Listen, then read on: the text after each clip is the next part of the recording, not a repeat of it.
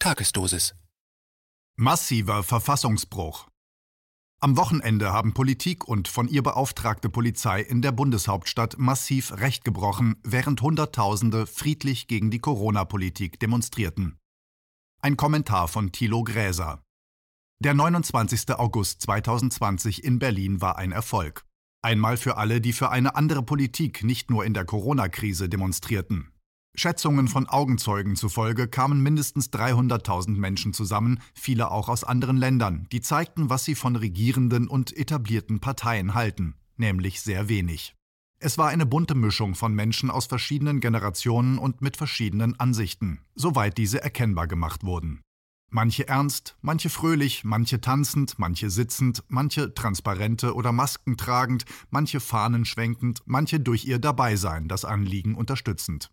Um es gleich vorweg zu sagen, es waren auch jene dabei, die glauben, in der Vergangenheit Deutschlands liege die Zukunft. Ihre Fahnen waren immer wieder zu sehen, doch sie waren eindeutig und ganz offensichtlich eine Minderheit. Ehrlicherweise war es ebenso ein Erfolg für die Berliner Polizei, die mehrfach rechtswidrig, aber im Sinne der zuvor angekündigten harten Linie von Innensenator Andreas Geisel gegen die friedlich Demonstrierenden vorging. Dabei wurden die Gerichtsentscheidungen, die das vorherige Verbot von Demonstration und Kundgebung am Freitag aufgehoben hatten, massiv ignoriert. Auch der Hinweis des Berliner Verwaltungsgerichtes, dass die Infektionsschutzverordnung der Hauptstadt in Paragraph 4 das Tragen von Mund-Nasen-Bedeckungen nur in geschlossenen Räumen anordnet. So mussten die Polizisten in voller Kampfmontur selbst mit Helm und Masken in der Sonne stehen. Die Macht hat ihre Arroganz massiv zur Schau gestellt und vieles dafür getan, zu verhindern, dass noch mehr Menschen in der bundesdeutschen Hauptstadt zusammenkommen und zeigen, was sie von der herrschenden Politik in der Corona-Krise halten. Ich war seit etwa 11.30 Uhr etwa neun Stunden lang Augen- und Ohrenzeuge des Geschehens, habe beobachtet, fotografiert und mit Teilnehmenden gesprochen und will an dieser Stelle zusammenfassen, was ich sah und hörte, soweit das in gebotener Kürze möglich ist. Provokation der Polizei Mithilfe der Polizei konnte verhindert werden, dass noch mehr als die geschätzt etwa insgesamt 300.000 Menschen zum Demonstrationszug und zur Kundgebung auf der Straße des 17. Juni kommen konnten. Das geschah mit Straßensperrungen, Blockaden und immer wieder mit der Drohung, Demonstration und Kundgebung aufzulösen. Dabei wurden Situationen provoziert, in denen die Demonstrierenden in der Berliner Friedrichstraße gar nicht den geforderten Abstand einhalten konnten in dem verhindert wurde, dass der Demonstrationszug mit der Spitze an der Kreuzung Friedrichstraße-Torstraße sich in Bewegung setzte und die Menschen sich so verteilen konnten. Dazu wurden außerdem die Zugänge zu den Seitenstraßen versperrt, in die sich der Demonstrationszug hätte ausbreiten können, um die Abstände einhalten zu können, die zum Hygienekonzept von Anmelder Nils Wehner gehörten. Am Ende waren die Menschen auf der Friedrichstraße stundenlang von allen Seiten wie eingekesselt. Wiederholte Interventionen von Rechtsanwalt Markus Heinz, einer von insgesamt 30 Anwälten auf Seiten der Demonstration und der Kundgebung, wurden anscheinend von der Polizei ignoriert. Das reichte von der Aufforderung, Überwachungsfilmaufnahmen einzustellen und die Helme abzunehmen, weil von den Demonstrierenden keine Gefahren und Straftaten ausgehen. Die Polizisten standen in voller Kampfmontur den offensichtlich friedlichen Zivilisten gegenüber, die von den Organisatoren immer wieder aufgerufen wurden, trotz allen Ärgers sich nicht provozieren zu lassen und friedlich zu bleiben. Die Polizei forderte von den Demonstrierenden, nachdem sie dafür gesorgt hatte, dass die geforderten Abstände gar nicht eingehalten werden können, Mund-Nase-Bedeckungen zu tragen.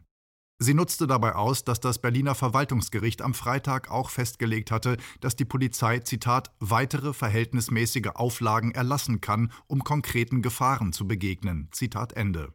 Doch diese angeblichen Gefahren hatte der Einsatzleiter der Polizei, Stefan Katte, selbst verursacht, als er verhindern ließ, dass die vielen tausenden Menschen in der Friedrichstraße losgehen konnten in Richtung Straße des 17. Juni. Vorschläge von Seiten des Anmelders und der Anwälte, die Seitenstraßen zu öffnen, um Platz zu schaffen, wurden von der Polizei ignoriert. Als die Demonstrierenden sich erwartungsgemäß weigerten, die geforderten Mund-Nasen-Bedeckungen anzulegen, wurde die Demonstration seitens der Polizeieinsatzleitung für aufgelöst erklärt. Zuvor hatte Rechtsanwalt Heinz noch per Mikrofon allen berichtet, die Polizei habe nachgegeben und die Demonstration könne fortgesetzt werden, doch nichts dergleichen geschah. Zwar verließ die Polizeikette auf der Kreuzung Friedrichstraße-Torstraße plötzlich ihren Platz, aber die Polizeifahrzeuge blockierten weiter den Weg. Hinter ihnen drei Wasserwerfer in Bereitschaft, die belegen, dass es sich um eine geplante Provokation seitens der Polizei handelte. Die gewaltsame Räumung der Straße unterblieb aber. Die Demonstrierenden blieben zum Großteil lange auf der Straße sitzen, nachdem es hieß, vor Gericht gebe es einen Eilantrag gegen die Polizeimaßnahmen. Es gab einzelne Zwischenfälle, unter anderem als ein Mann an der Kreuzung von mindestens einem Dutzend Polizisten verhaftet wurde. An einer gesperrten Seitenstraße, der Claire-Waldorf-Straße, begannen aufgebrachte Demonstranten die Absperrungen umzuwerfen, bis Demo-Ordner dazwischengingen und sie aufforderten, friedlich zu bleiben. Als gegen 15.30 Uhr die Demonstrierenden in der Friedrichstraße aus Richtung Torstraße zurückströmten in Richtung Unter den Linden, versuchte eine Polizeikette auf Höhe des Friedrichstadtpalastes noch, sie aufzuhalten, bis sie von den Menschen einfach überrannt wurde. Massen- und Randerscheinungen So konnten die Tausenden, die in der Friedrichstraße ausgeharrt hatten, sich dann doch noch auf den Weg zur Straße des 17. Juni machen, wo bereits die große Kundgebung an der Siegessäule lief. Während auf der rechten Seite der Straße unter den Linden die Demonstrierenden friedlich Richtung Brandenburger Tor und Siegessäule gingen, lieferten sich auf der rechten Spur vor der russischen Botschaft zur selben Zeit bereits zahlreiche, offensichtlich rechte und rechtsextreme erste Auseinandersetzungen mit der Polizei. Diese scheinen so eskaliert zu sein, dass später die Straße unter den Linden zwischen Wilhelmstraße und Friedrichstraße durch ein massives Polizeiaufgebot vollständig gesperrt wurde. Es habe Straftaten gegeben, erklärte ein Polizist fragenden Passanten, als ich gegen 19.30 Uhr dort vorbeikam. Doch die Rechten blieben an dem Tag insgesamt eine Randerscheinung, auch wenn sie am Abend noch einmal für Schlagzeilen sorgten, als einige von ihnen in das Reichstagsgebäude eindringen wollten. Randerscheinungen blieben auch die angeblich antifaschistischen Gegendemonstranten in den Seitenstraßen, denen maskiert nichts weiter einfiel als Zitat Nazis raus, Zitat Ende und ähnliche Sprüche zu skandieren. Die Straße des 17. Juni füllte sich am Nachmittag mehr und mehr. Immer mehr Menschen strömten zur Siegessäule, wo auf einer Bühne Reden gehalten, Initiativen wie die Mutigmacher und die Klagepaten vorgestellt und auch gemeinsam gesungen wurde. Neben Robert F. Kennedy Jr., Neffe von John F. Kennedy, sprachen der Arzt Bodo Schiffmann, der Fußballer Thomas Berthold, der Veranstalter Michael Ballweg von der Stuttgarter Initiative Querdenken 711, der Autor Heiko Schrang, der Kapitalismus- und Elitenkritiker Hermann Plopper sowie zahlreiche andere, darunter ehemalige Polizisten und Bundeswehrangehörige. Sie kritisierten nicht nur die Politik der Regierungen von Bund und Ländern in der Corona-Krise angesichts der Folgen.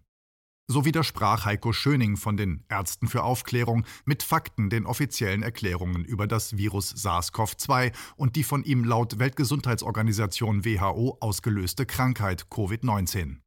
Zudem machten die Redner deutlich, dass immer mehr Menschen den Regierenden und den Parteien misstrauen, ebenso den etablierten Medien.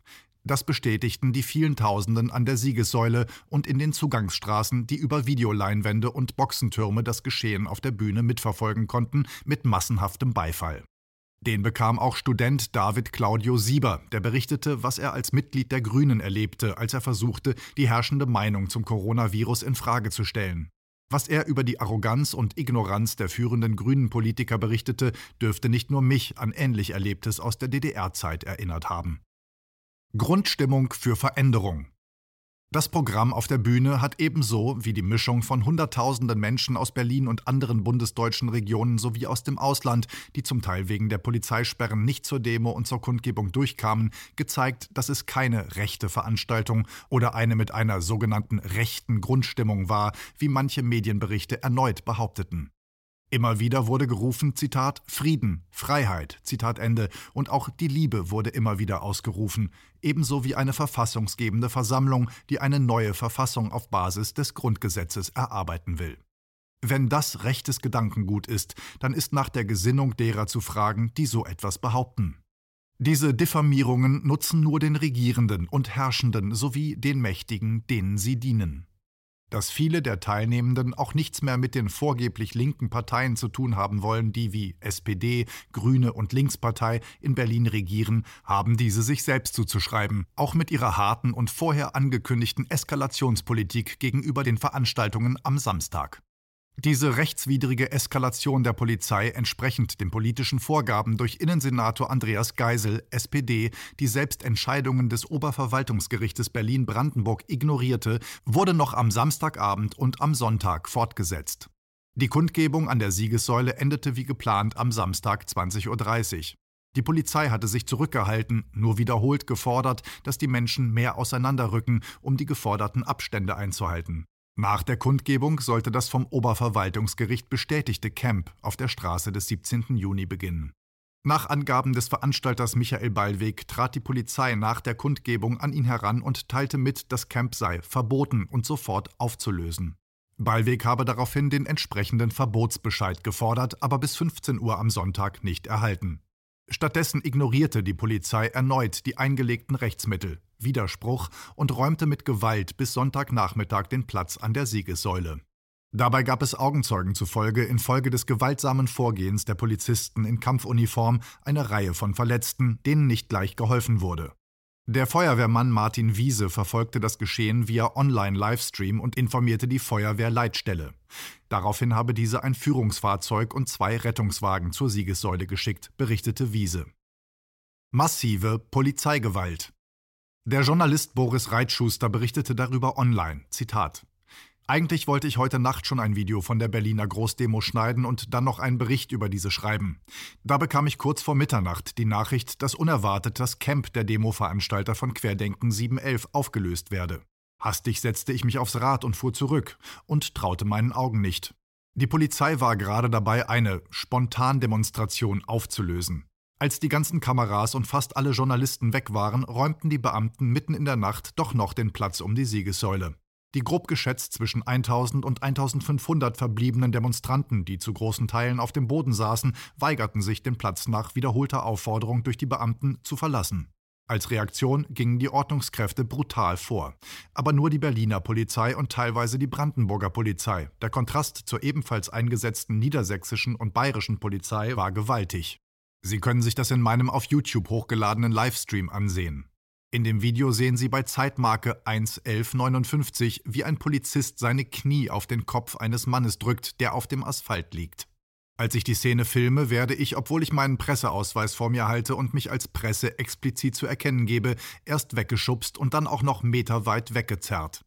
Eine klare, unzulässige Behinderung der Presse, noch dazu im Dienst. Interessant ist, dass erst durch die Polizeiaktion eine massive Verletzung der Mindestabstände zustande kam, während diese zuvor zumindest teilweise eingehalten wurden. Zitat Ende. Was Reitschuster berichtet, das bestätigt in Grundlinien, was ich bereits am Tag in der Friedrichstraße beobachtete und erlebte. Ähnlich ging die Polizei am Sonntagnachmittag gegen die angemeldete Querdenken-Veranstaltung im Berliner Mauerpark vor. Dabei behauptete die Polizei wieder, die Teilnehmenden würden sich nicht an die geltenden Hygieneregeln wie Mund-Nasenschutz und Abstandsregeln halten. Daraufhin haben die Veranstalter die Versammlung laut Berliner Morgenpost selbst aufgelöst und eine spontane Versammlung angemeldet. Doch das stoppte die Polizei nicht, die auch die Atteste ignorierte, die viele Teilnehmenden vorwiesen. Wie Hermann Plopper vom Mauerpark berichtete, wurde Anselm Lenz von der Berliner Initiative Demokratischer Widerstand beim Zeitungsverteilen von der Polizei verhaftet, ihm zwangsweise eine Maske aufgesetzt und weggezerrt. Die Teilnehmenden seien eingekesselt worden, während eine benachbarte Demonstration von angeblichen Antifa-Aktivisten in Ruhe gelassen worden sei. Politische Verantwortung die Berliner Polizei hat damit den vorher verkündeten harten Kurs der Berliner rosa-rot-grünen Landesregierung gegen die Kritiker der Corona-Politik von Bund und Land rechtswidrig und verfassungsbrüchig durchgesetzt. Die wiederholten Aufrufe der Organisatoren und Demonstranten an die Mitbürger Polizisten, keine Gewalt anzuwenden und rechtswidrige Befehle nicht zu befolgen, verhalten anscheinend ungehört. Erst recht die Aufrufe, Zitat, schließt euch an, Zitat Ende, an die behelmten Kampfuniformierten.